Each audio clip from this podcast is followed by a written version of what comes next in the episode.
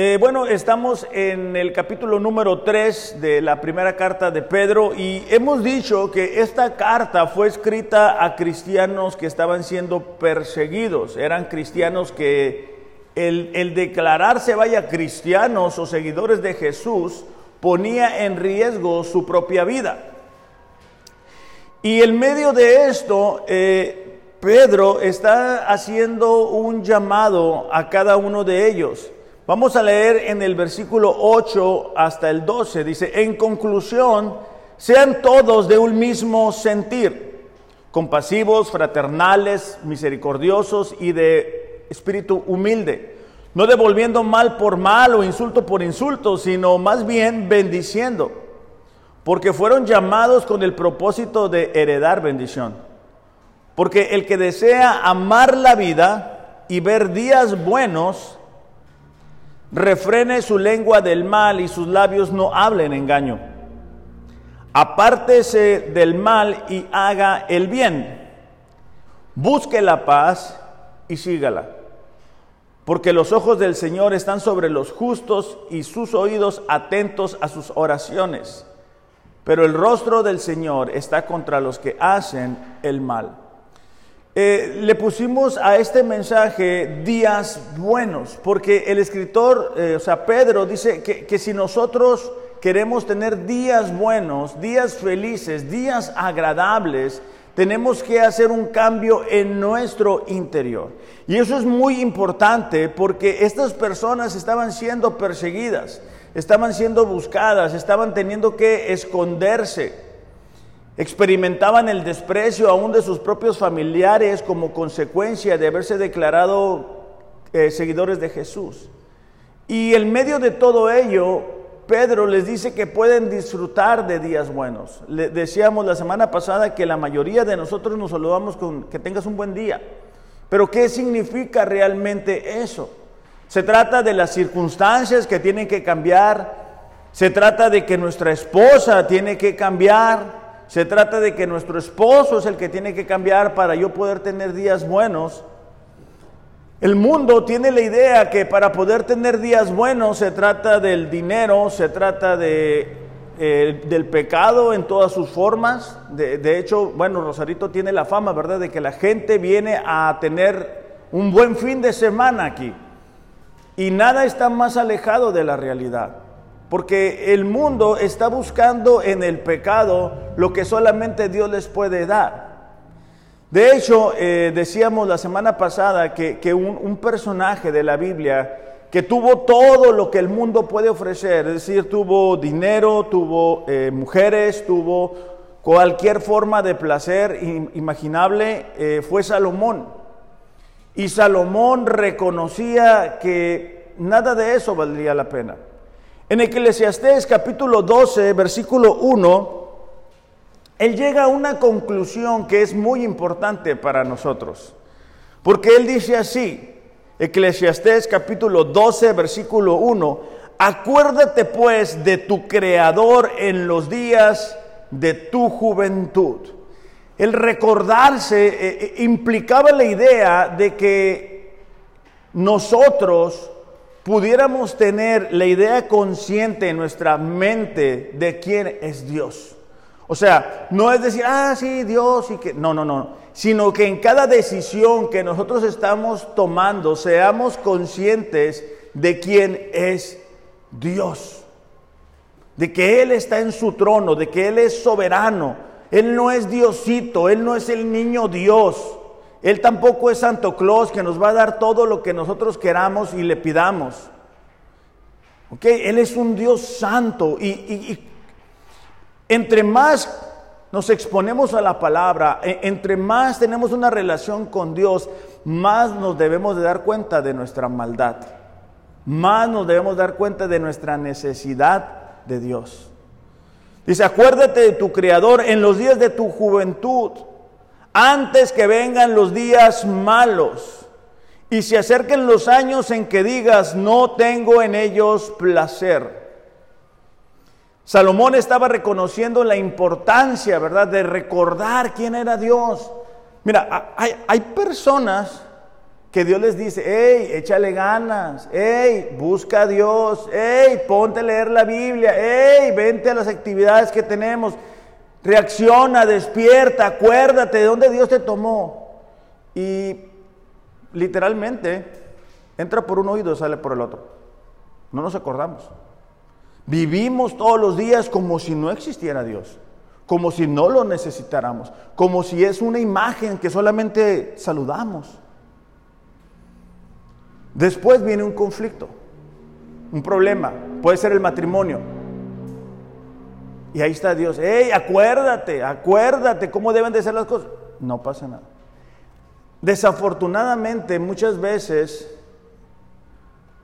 hay un divorcio o una separación. Entonces es que empiezan a querer buscar a Dios. Ya que tronó la bomba, ¿verdad? Hay personas que no aman a la gente que, está a su alrededor. Ellos creen que lo hacen. Ellos piensan que sí. Yo me acuerdo eh, que tuve la oportunidad de eh, aconsejar a un joven. Yo le dije, ¿sabes que tú tienes un papá increíble? Deberías de honrarlo. No, que sí lo honro. No, Leo. Honrarlo no es darle un abrazo. Nada más y ya irte los fines de semana y hacer lo que tú quieres. Honrarlo es que tú lo obedezcas. Honrarlo es que hagas lo que Él te está diciendo que debes hacer, porque tú dependes de Él. Y yo, sin saber, le dije, mira, un día no va a estar contigo y te vas a acordar de lo que yo te estoy diciendo. Bueno, desafortunadamente una situación, una enfermedad y el padre este parte para con el Señor. Y el hijo entonces quería aventarse, ¿verdad? Hasta, hasta el, hoyo donde, donde pusimos el ataúd. Y ya es muy tarde. Entonces, lo, lo, que Salomón está diciendo ahí, si tú quieres tener días buenos con tu esposa, no te esperes a que truene la bomba. Es hoy que tú tienes que comenzar a recordar lo que Dios dice. Mira, yo, yo tengo el hábito, les he dicho esto, yo leo un proverbio por día. El, mes pasado los invitaba al reto, pero no era para que lo hiciéramos un mes nada más, sino que se formara un, hábito. Pero eh, eh, este, este mes que, está comenzando ha llamado mi atención mucho cómo el, escritor de proverbios llama a que podamos eh, buscar en la palabra, atesorarla, átala, amárratela a tus dedos, ponla en tu corazón, atesórala. Y es que eso es vital para que cuando tenemos una reacción equivocada en el trabajo, cuando somos tentados, ¿verdad?, a hacer algo injusto, eso pueda ayudarnos a reconocer, ¿sabes qué? Esto no está bien. A lo mejor se puede sentir bien en la carne, pero, pero esto no es correcto. Esto no agrada a Dios. Cuando nosotros tenemos las prioridades equivocadas, desordenadas, es porque porque no nos acordamos de quién es Dios, que es Dios el dueño de nosotros, que un día vamos a estar delante de Él y vamos a tener que rendirle cuentas, que estamos aquí de pasada. De hecho, en, el plan de la Biblia un año dice, ¿verdad?, este, que el hombre va aquí de pasada y, y que busca en las riquezas y no sabe ni quién se va a quedar con ellas. Eso es porque olvidamos que tenemos un Dios, que tenemos un dueño. Entonces, si nosotros queremos tener eh, días buenos mientras estemos aquí, a pesar de que a lo mejor las circunstancias de momento no vayan a cambiar, necesitamos tener la actitud correcta. ¿Se acuerdan que mirábamos lo importante que es ser de un mismo sentir? Y eso empieza aquí en la iglesia, pero no se queda aquí en la iglesia. Es que salgamos y, busquemos, ¿verdad? Eh, la unidad a donde quiera que vayamos, que no nos conozcan como la persona que pone chismes, la persona que causa divisiones, sino que seamos siempre eh, buscando la unidad, ¿verdad? Hablábamos también del amor fraternal, del ser compasivos, del ser misericordiosos, y todo esto forma parte de, tener la actitud eh, correcta. También decíamos que para tener días buenos necesitamos tener la respuesta correcta. La gente nos va a atacar, pero nosotros no debemos de contestarles igual. Y el día de hoy vamos a terminar, eh, eh, bueno, eh, estos versículos, ¿verdad? Que se dividieron en dos. primera de Pedro 3:10 dice, porque el que desea amar la vida y ver días buenos, refrene su lengua del mal y sus labios no hablen engaño. Apártese del mal y haga el bien, busque la paz y sígala. Y bueno, la, tercera virtud o tercera característica que nosotros debemos de desarrollar o debemos de tener en cuenta para poder tener días buenos es tener la guía correcta, tener la guía o la autoridad correcta. A lo que me refiero es que hay personas que su vida la viven siendo guiados por sus emociones. Hoy, hoy siento que Dios me ama. Hoy siento que eh, Dios no me ama. Hoy me siento bien, hoy me siento mal, hoy me siento animado, hoy me siento desanimado y están en una constante inestabilidad que les impide desarrollar una relación con Dios. O sea, tú no puedes desarrollar una relación muy, muy fuerte con alguien si lo ves 30 minutos a la semana. O sea, si mi relación con Dios depende de esta reunión semanal, pues estamos fritos, porque es muy poquito.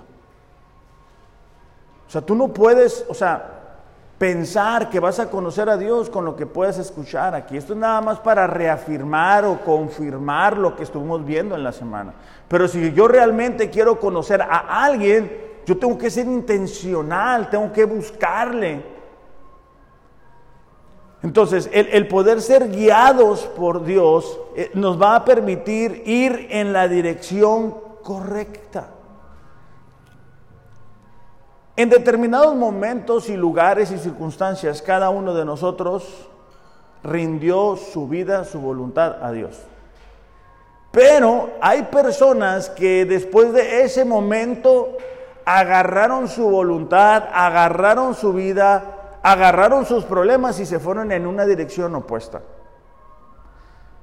Hay personas que creen que porque fueron a un lugar, a un encuentro, ya ahí automáticamente su nombre está escrito allá en arriba. Pero si nuestra conducta no cambió, si nuestras prioridades no cambiaron, si no sentimos un, amor por Dios y su palabra, yo te invito y te exhorto a que reflexiones si realmente naciste de nuevo. Es que tiene que haber una diferencia muy, muy marcada. Y es lo que Pedro está diciendo aquí. Porque él está diciendo, el que quiera tener días buenos tiene que tener una guía diferente. Tiene que refrenar su lengua, tiene que apartarse del mal, tiene que tener una autoridad por encima de él o de ella. Cuando, cuando yo eh, no era creyente, yo podía pelear, gritar sin ningún problema. Ahora que yo soy creyente y de repente tengo algún conflicto o un malentendido con mi esposa, y llegamos a discutir. No me vean así como si ustedes no discutieran o ustedes no discuten. Se miraron así como muy santos. Este, bueno, eh, yo, me, yo me incomodo. O sea, yo no puedo exasperarme con, con, ella y después continuar como que no pasó nada. O sea, yo no puedo decir, ah, bueno, como cuando uno está más joven, que nada, no le hablas a la persona para que, para que sienta que hay una molestia. E, eso, eso es labor o, una de las funciones del Espíritu Santo habitando en nosotros. Cuando nosotros llegamos a ser cristianos, no podemos seguir viviendo como antes lo hacíamos, sino que tenemos que ser guiados por la palabra de Dios. Ahora, si yo no me expongo a la, a la, a la palabra de Dios, alguien más o algo más me está guiando a mí. Ok, lo voy a repetir.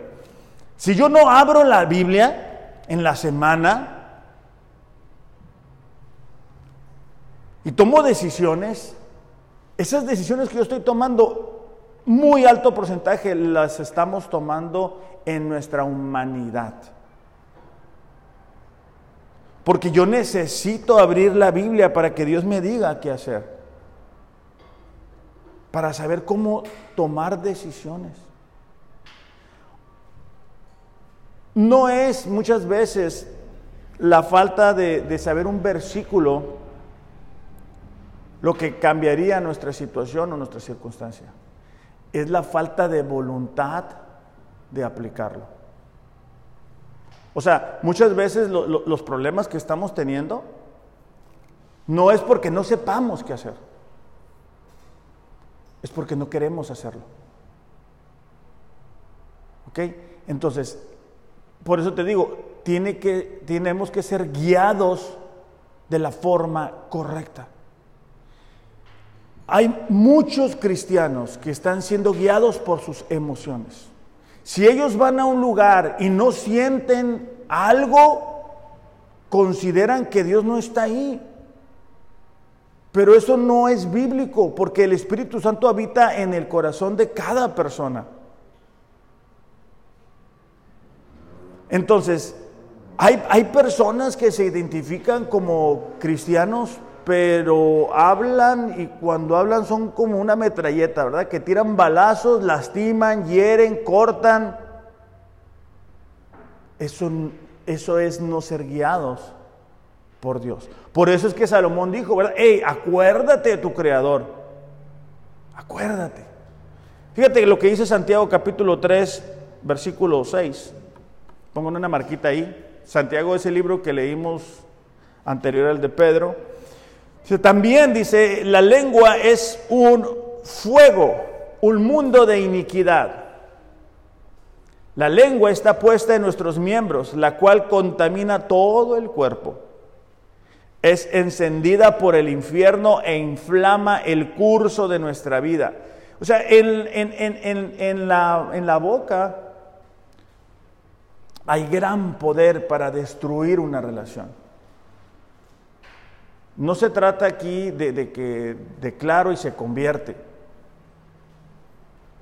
No, está hablando de que con mis palabras puedo destruir a la gente que me rodea.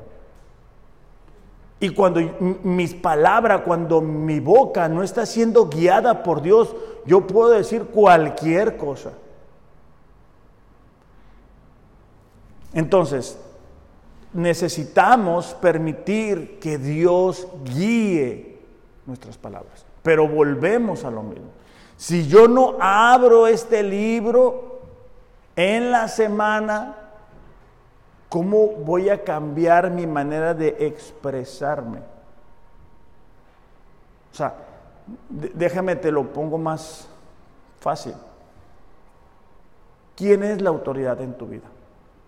O sea, ¿qué es lo que a ti te ayuda a determinar si vas o no vas a un lugar? Si dices o no dices algo. Tenemos que aprender, iglesia, a tener un filtro para nuestras palabras. Porque e, el diablo va a, a buscar usarnos con nuestras palabras. ¿Te acuerdas cuando cuando Jesús dice a sus discípulos, ¿saben qué? Yo ya, yo ya me estoy despidiendo, ¿no? Yo voy a morir, voy a, ser asesinado. Pedro, el discípulo de Jesús, dice, hey Señor, que, que eso no te acontezca, que eso no te pase. Jesús le dice, ¿sabes qué? Hazte un lado, Satanás. Con esto quiero ilustrar cómo Dios, perdón, cómo el diablo puede usar a una persona y sus palabras para desviar del propósito. No permitamos que seamos nosotros. Nosotros debemos de buscar ser de bendición, buscar refrenar esas palabras equivocadas que están en nuestra manera de, de pensar por muchos años, ¿verdad? Y permitir que Dios nos cambie. Si lo que yo voy a decir no va a edificar, mejor no lo digamos. Si no va a edificar, mejor no lo digas. Tienes que asegurarte que es el momento, aún para corregir, una corrección te puede edificar, aunque a lo mejor no se sienta bien. Pero para tener días, ¿cómo, voy a tener días buenos con mi esposa si la ataco, si la violento? ¿Cómo voy a tener días buenos en mi trabajo, verdad? Si ni siquiera saludo, si volteo la cara. ¿Cómo voy a poder tener días buenos a donde quiera que yo me muevo si hablo como todos hablan? No es únicamente lo que decimos con nuestras palabras lo que tiene que ser guiado por Dios. Eh, Josué 24, 14 dice así, ahora pues, teman al Señor. E, este temer al Señor, lo, hemos hablado antes, no es un, ay, ahí viene Dios, qué miedo. No, es un respeto hacia Él. Es un deseo de honrarle. Dice, teman al Señor y sírvanle con integridad y con fidelidad. Y integridad e, es lo que nos da la capacidad de actuar de, la forma correcta, tanto cuando nos ven como cuando nadie nos ve. Integridad fue lo que le permitió a José no eh, cometer el pecado cuando la esposa de Potifar se presentó en forma de tentación delante de él. Entonces dice, sírvanle con integridad y con fidelidad. Necesitamos aprender a serle fieles a Dios. Dice, quiten los dioses que sus padres sirvieron al otro lado del río y en Egipto y sirvan al Señor. Eso nos habla de, la conducta que debemos de tener. O sea, la, manera de comportarnos tiene que ser guiada por Dios. Aquí hay, en, este versículo 11, hay eh, cuatro mandatos para poder este, ser guiados de la forma correcta. Y número uno es apartarse del mal. Dice, apártense del mal. E, esta palabra, bueno, esta frase, apartarse del mal, es eclinato y es un rechazo intensamente fuerte de lo que es pecaminoso. Es un rechazo a cualquier forma de pecado. Entonces, Salmos 119, 11 dice, en mi corazón he atesorado tu palabra para no pecar contra ti. Volvemos a lo mismo. Si yo voy a ser guiado por Dios, necesito atesorar la palabra de Dios en mi corazón. Eso significa que tiene mucho valor lo que Dios dice. O sea, ah, yo siento esto. Sí, eso, eso no debe de estar hasta arriba. Lo que debe de estar hasta arriba es lo que Dios dice. Hoy no es que mis parientes se van a ofender, se van a agüitar, pobrecitos. No, no les puedo decir esto. Ok, sí es importante considerar lo que nuestros familiares dicen, claro que sí, pero no por encima de lo que Dios dice. Necesitamos aprender a hacer eso, porque hacer eso nos permite apartarnos de cualquier forma de pecado alejarnos, no estar en esas conversaciones, no durar ahí tiempo platicando con el pecado. El segundo mandato es hacer el bien. Y aquí el bien es algo de excelente calidad y expresa profunda virtud. Es decir, no basta con mi rechazo a algo equivocado. Implica también actuar de la forma correcta. Utilizando el mismo ejemplo, ¿verdad? De los esposos o de la familia o de cualquier relación. Bueno, hay muchos matrimonios que se destruyen por, por, no llevar a cabo esto. Entonces debemos de rechazar el pecado. Muchos matrimonios se caen por infidelidades. Entonces debemos de e, echar fuera eso. Pero no únicamente eso, sino comenzar a hacer lo bueno. A, manera individual, nosotros debemos de, los jóvenes sobre todo, ¿verdad? Rechazar las tentaciones y comenzar a hacer lo bueno, consagrarse para el Señor, meterse en la palabra, buscar ser como Daniel, ¿verdad? Tener un corazón dedicado únicamente a Él. Segunda de Timoteo, capítulo 3, versículo 16, es un versículo que prácticamente te lo sabes después de Juan 3, 16. Segunda de Timoteo, capítulo 3, versículo 16. Moviendo sus hojas, ustedes pueden. Dice, toda la escritura es inspirada por Dios y es útil. Es decir, ¿para qué sirve? Para enseñarnos lo que es verdad. No, es que yo siento esto, no, es que yo pienso aquello, no, es que a mí mi papá me dijo esto, no, eso no importa. Lo que es verdad es lo que Dios dice que es verdad.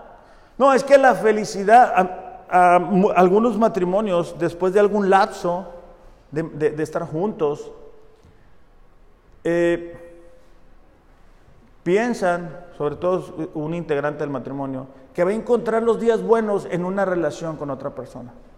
Porque esa otra persona sí es diferente. Eso no es verdad. Pensamos que vamos a tener días buenos si la otra persona cambia. Eso no va a ser así. Porque nosotros si no cambiamos los vamos a destruir otra vez los días.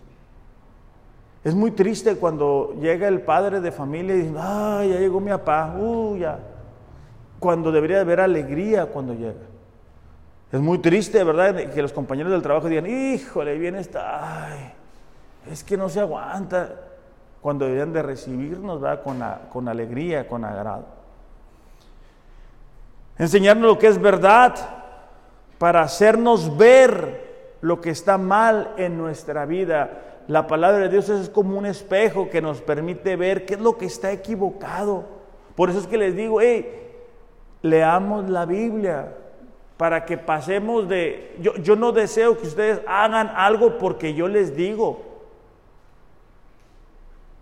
Ustedes deben de hacerlo porque la palabra de Dios lo dice.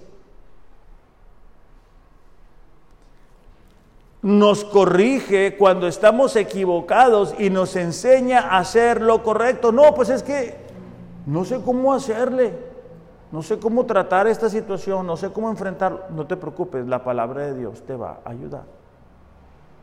Pero tienes que tener la guía correcta, la autoridad correcta. Dentro de esto mismo, dice buscar la paz y seguirla. Y e, e, estos dos es realmente una misma acción y es una acción dinámica, una actividad intensa. Hay, personas que dicen, ay, yo, yo quiero tener paz. Y creen que la paz es parte de la inactividad. Ah, yo voy a tener paz ya cuando me salga del trabajo. Yo voy a tener paz ya cuando ande de vacaciones. Yo voy a tener paz ya que no tengo que trabajar aquí. Yo voy a tener paz ya que esta persona no esté. Yo voy a tener paz ya que alguien se muera y me dé dinero. Yo, yo voy a tener paz. Eso no es la paz. Jesús dijo, ¿verdad? Eh, en Juan 14, 27, mi paz les dejo, mi paz les doy, yo no se las doy como el mundo las da. La paz de Dios sobrepasa el entendimiento. Pero aquí, e, e, esta frase de buscar la paz y seguirla, era utilizado por la expresión de un cazador que enérgicamente iba rastreando a su presa. Es decir, nosotros debemos de ir buscando de forma intencional que haya paz. La paz no va a llegar sola. Yo tengo que promover que haya paz. Las personas pueden dejar de pelear sin justicia pero no pueden vivir pacíficamente sin justicia. Déjame te lo vuelvo a decir. Las personas pueden dejar de pelear sin justicia, es decir, sin actuar correctamente. Tú puedes dejar de pelear. Podemos poner, yo tengo un problema con Eduardo. Bueno, Eduardo tiene un problema conmigo porque lo veo que está enojado. Eduardo tiene un problema conmigo. Él puede dejar de pelear conmigo sin vivir en justicia. ¿Cómo? Él se va. Él se va a otra ciudad. y ya no hay pleito. ¿Ok? Pero dice, no pueden vivir pacíficamente sin justicia. ¿Por qué?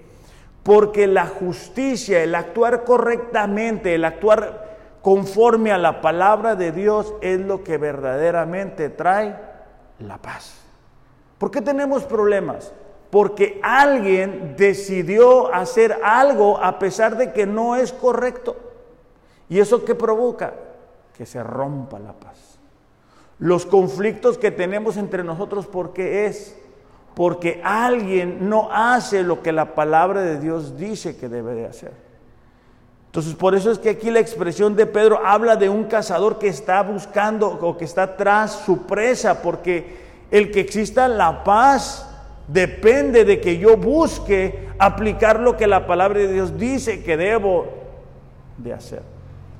Por eso es que hay personas que se van de una iglesia porque no les gusta, por esto, por aquello, no hay paz y se van a otro lugar y tampoco encuentran, porque el problema son ellos, porque no viven conforme o de acuerdo a la palabra de Dios. ¿Tú quieres tener paz en tu familia, en tus relaciones? Actúa conforme a la palabra de Dios y vamos a tener paz. Porque aquí nos habla de que el problema surge cuando hay pecado. El gran enemigo de la paz es el pecado. ¿Por qué? Porque e, está el yo, el egoísmo que está tan encarnado en nosotros, provoca que se acabe la paz. Cuando nos ponemos nosotros por encima de las demás personas, ¿qué provocamos? La falta de paz provocamos que haya conflicto, que haya pleitos, que haya divisiones por el ego. Romanos 12, 18 dice, si es posible, en cuanto de ustedes dependa, estén en paz con todos los hombres.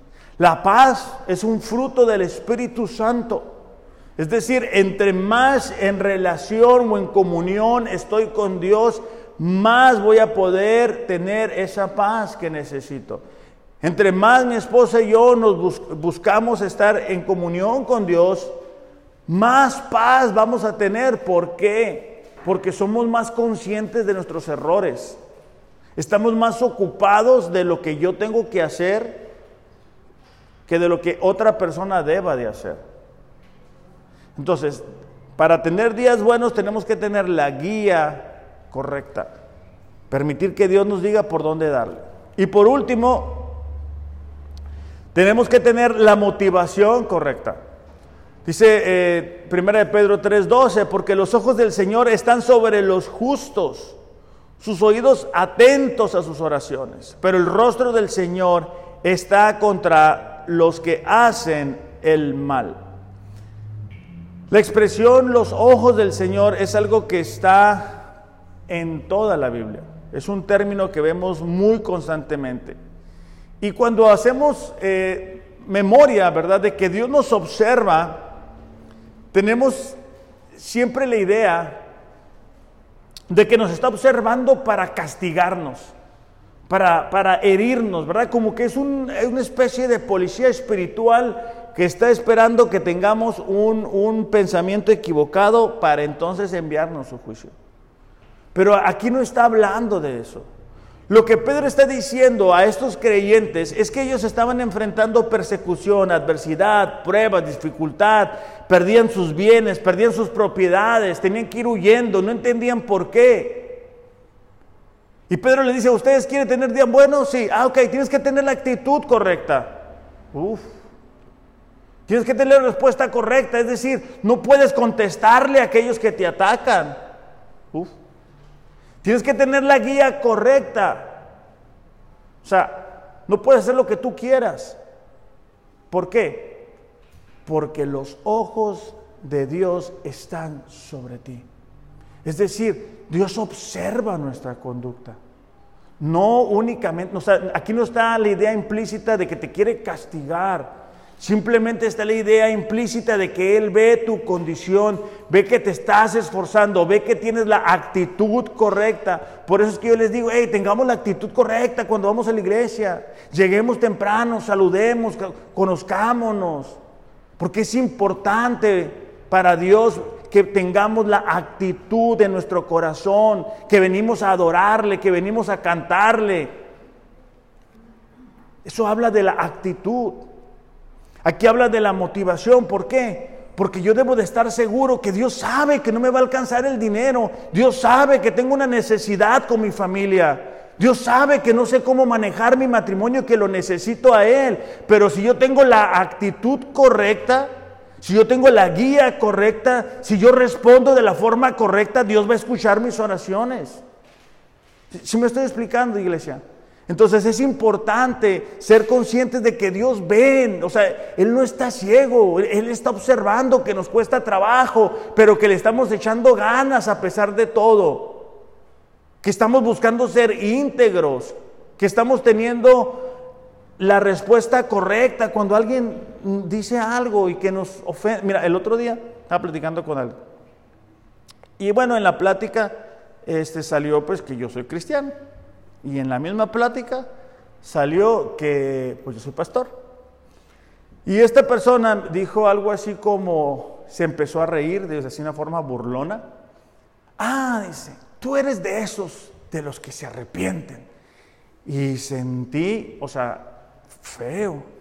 Entonces me paré en la mesa e empujé. Ah, no, yo dije, no, pues le digo, sí, yo, yo me arrepentí y ahora conozco a Dios. O sea, ¿qué le respondes? No le puedes responder de la misma forma. Entonces dije, yo dije, Señor, o sea, ayúdanos. Porque e, él, él, en este caso, está tan perdido como estaba yo antes de conocerle. Entonces, cuando yo tengo la actitud correcta en, el medio de las pruebas, yo puedo estar en el lugar correcto para que Dios me responda. Vamos a leer juntos Primera de Juan, capítulo 5, versículo 14. Andé, así moviendo las hojas, muy bien. Ustedes lo van a encontrar.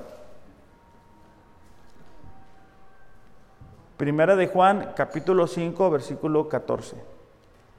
¿Ya estamos ahí? Dice, esta, esta es la confianza que tenemos delante de Él, que si pedimos cualquier cosa conforme a su voluntad, Él nos oye. Y si sabemos que Él nos oye, fíjate la siguiente parte, cualquier cosa que pidamos, sabemos que tenemos las peticiones que le hemos hecho. Es decir, la confianza en nuestras oraciones es conocer su voluntad. ¿Cuál es la voluntad que Dios tiene para esta o aquella situación? Y volvemos a lo mismo. Si yo no abro este libro durante la semana, ¿cómo voy a saber cuál es la voluntad de Dios? Entonces, para, para, tener la motivación correcta, es eh, estar, que nuestra vida esté alineada a su palabra. Es decir, Señor, yo estoy teniendo la actitud correcta, yo no estoy respondiendo como ellos me están diciendo. Yo estoy siguiendo tu palabra, Señor. Ayúdame con esta situación. Esposos, déjame te doy un, consejo que, que, yo he aprendido. Yo antes oraba para que Dios cambiara a mi esposa. Yo quería que Dios la cambiara a ella. Pero me doy cuenta que la oración correcta es que Dios me cambie a mí. O sea, no, no hay problema, ¿verdad?, en que le digamos a, a Dios algo acerca de nuestra esposa. Pero el, el, problema es de que nuestras oraciones se, se, se ¿cómo se dice? Se desbalancean en contra de ella. Esposa, haz lo mismo. Pregúntale a Dios, hey, ¿qué, es lo que yo tengo que hacer como mujer? O sea, ¿en qué áreas estoy fallando? Hijos, igual. No le, no le digas a Dios lo que te gustaría que tu papá fuera o tu mamá fuera. Dile, ¿cómo puedo ser un joven que te agrade, Señor? ¿Cómo puedo estar en el camino correcto? ¿Cómo puedo tener días buenos? O sea, ¿cómo puedo evitar desviarme? Yo, yo, yo al, al, estar pastoreando con jóvenes durante muchos años, me di cuenta que muchos jóvenes se desvían en el camino. Unos están en el vicio, otros simplemente están alejados de Dios. Pero la, la juventud es una etapa difícil, donde ustedes necesitan tener a Dios en su corazón. Salomón tuvo todo y después de tenerlo todo y disfrutar de todo, dijo, ¿sabes qué? La clave está en acordarte de tu Creador. ¿Por qué? Porque ya mañana pasado, ya es muy tarde. Porque ya hábitos se, formaron, costumbres, decisiones fueron tomadas. Y ya tu joven ya no estás donde estabas el día de hoy. Ya te va a costar más trabajo darte la vuelta en U de donde donde sea que tú andes. El día de hoy tú estás en el lugar correcto, tú estás escuchando de Dios, tú estás escuchando que Dios tiene un plan y un propósito para ti. Tienes que prestar atención, tienes que decir, hey, ¿sabes qué? ¿Qué voy a hacer con mi juventud? Yo quiero tener días buenos.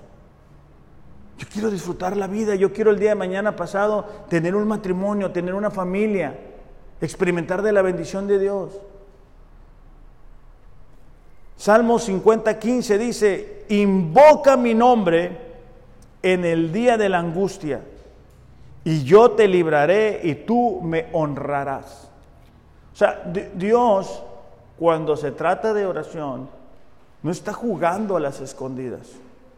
O sea, no, no es como que Él se va a esconder en el cielo para no contestarnos. Él desea contestar las oraciones que son conforme a su voluntad. ¿Sabes por qué? Porque así la gente puede descubrir que Él es real. Y ya ves que te decía ahorita eh, de, de, lo del testimonio. Yo le he estado dando vueltas y vueltas en mi mente de cómo lo puedo hacer. Yo también lo voy a hacer junto con ustedes. Y, y una característica que yo veo en mí es que para mí antes la felicidad estaba en el dinero en tener cierta cantidad de dinero. Hoy no, pues no. Pero, pero, pero no soy, o sea, antes no era ni la mitad de feliz de lo que soy ahora, de tener días buenos, de estar con mi esposa, de estar con mis hijos. Entonces, el, el poder decir, Señor, yo, yo, yo sé que en el medio de lo que estamos enfrentando podemos invocar tu nombre, pedirte en oración. Y tú vas a responder, es, es algo que, que, no te lo paga nada. Hay situaciones, hace un rato, ¿verdad? A, a, a, Carlos le hablaron que escucharon ruidos en su casa. Híjole, pues te dices, y no se haya metido alguien en una situación. Pero en ese momento él puede decir, Señor, tú estás sin control. Nosotros no estamos solos. Ah, eso cambia todo. Entonces, esa es la motivación correcta para nosotros, para tener días buenos. Crónicas, eh, segunda de Crónicas, capítulo 16, versículo 9. Segunda de Crónicas, capítulo 16, versículo 9. E, está esta misma expresión. Dice, porque los ojos del Señor recorren toda la tierra para fortalecer a aquellos cuyo corazón es completamente suyo. Tú quieres captar la atención de Dios. Tú quieres que Dios te vea, que Dios responda a tus oraciones. Bueno, tienes que tener un corazón comprometido a Él. A, mí me pasaba al principio que yo decía, no, Señor, así como Moisés oraba, ¿no? Porque Moisés oraba y pal, o sea, la respuesta inmediata casi. Pues sí, pero a veces uno dice, no, pues lo voy a hacer igual. No, es que la oración es un abracadabra. Es el resultado de tener una vida alineada a su voluntad. Él está recorriendo, dice. ¿Por qué? Porque no hay personas que le estén buscando. Le hemos dicho antes, la gente a, a, nivel mundial se está alejando más de Dios y Dios quiere fortalecer, quiere respaldar, quiere proteger a aquellos que le son fieles. Aquellos que pueden recordar quién es su Dios. Entonces, iglesia, eh, si nosotros realmente estamos buscando tener días buenos, si nosotros realmente queremos que, que cada vez podamos experimentar más de Dios en nuestra vida, en nuestra familia, necesitamos aplicar estos cuatro principios. O sea, tengamos, Eduardo, ¿puedes pasar, por favor? Eh, tengamos la actitud correcta. Y, en este sentido, este, yo quiero pedirles que, hagamos un ejercicio. Eh, todos tenemos contacto con alguien, ¿no? A lo mejor tú no estás casado, no estás casada, lo que sea, pero tienes contacto con alguien. Y, es importante que tú le preguntes a, esa, alguien de confianza, ¿verdad? No le vas a preguntar al vecino que no es ni creyente, no, ese no. A alguien de confianza y que te conoce. Le digo, oye, ¿sabes qué? Te quiero preguntar esto. Eh, ¿Tú crees que yo tengo la actitud correcta? O sea, si tienes la bendición de estar casado o estar casada, ve con tu esposa y ¿sabes qué? A ver, a ver, este, estoy teniendo la actitud correcta contigo. O, si tenemos la bendición de tener hijos, ¿verdad? ¿sabes qué? Eh, yo estoy teniendo la actitud correcta con ustedes, como padre o como madre. O, si tú eres un, hijo o una hija, ve, con alguien que tú tengas de confianza o ve con tus padres, hey papá, estoy teniendo la actitud correcta delante de ti. Mira, miren jóvenes, yo les daba el ejemplo de este joven. No los quiero amenazar con esto, pero es un ejemplo nada más. De que no logró honrar a su padre. Y el día que lo perdió, no podía encontrar la paz. El día de ustedes, el día de hoy, perdón, ustedes tienen aquí a sus padres. Entonces pregúntenle, ¿sabes qué, papá? Eh, o sea, ya, no quiero, quiero cambiar, quiero conocer a Dios. ¿Cómo, cómo, cómo me ves? O sea, estoy teniendo la, actitud correcta. Oye, oye, papá, ¿tengo la respuesta correcta? Cuando te respondo, ¿lo hago groseramente o, lo hago amablemente?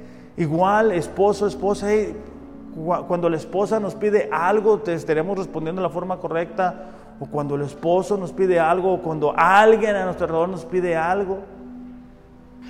Estaremos siendo guiados de la forma correcta. Pregúntale a tu esposo, a tu, gente cercana. Porque hay algo muy importante. Nosotros tenemos la motivación correcta. Dios nos responde sin importar la situación que estemos enfrentando. Imaginemos cómo sería si tuviéramos estas cuatro virtudes presentes en nuestro diario vivir, cómo estuvieran nuestras relaciones, cuál fuera nuestra actitud, cómo estuviéramos viviendo, cuál fuera nuestra conducta, cómo estuvieran nuestras relaciones, si tuviéramos estas cuatro. Vamos a, tomar un tiempo nada más para orar y, despedir de este, este tiempo. Señor, te damos gracias porque el deseo de tu corazón es que nosotros podamos tener días buenos. Y eso no tiene nada que ver con la economía. Señor, el día de hoy algunos de nosotros quizá podemos reconocer que no estamos disfrutando de, los días buenos y que probablemente por eso mismo la gente a nuestro alrededor tampoco está disfrutando la vida, Señor. Quizá lastimamos sin querer a la gente que, que decimos amar. Quizá hemos aprendido a sobrevivir sin tener la expectativa de encontrarnos contigo todos los días en oración, a través de tu palabra, a través de venir a las distintas actividades. Esta mañana, Señor, queremos pedirte que tú nos ayudes a poder tener días buenos. Que tu Espíritu Santo, Señor, pueda examinar nuestro interior y, revisar si realmente estamos teniendo esa actitud correcta, Señor. Si realmente estamos respondiendo de la forma correcta a aquellas personas que nos han lastimado, que nos hieren. Si tenemos la guía correcta, Señor, y si tenemos la motivación correcta, si estamos seguros o podemos recordar que tú escuchas nuestras oraciones. Padre, en el nombre de Jesús te pedimos, haz los cambios en nosotros. El tiempo, Señor, se acorta. Sabemos que estamos viviendo tiempos difíciles, pero aún y a pesar de ellos, tú sigues siendo Dios. tú sigues estando en tu trono, tú sigues estando en control de todo lo que sucede. Y por eso, Señor, tú eres digno de nuestra adoración. Te damos gracias, Señor, por la oportunidad de conocerte y de escuchar tu palabra. En el nombre de Jesús. Amén. Iglesia, que tengan un excelente, excelente domingo. Reflexionemos acerca de si estamos teniendo días buenos. Hombres, pasen al final por sus hojas blancas para que puedan hacerlo de su testimonio. Los amo, pero Dios les ama más. Gracias.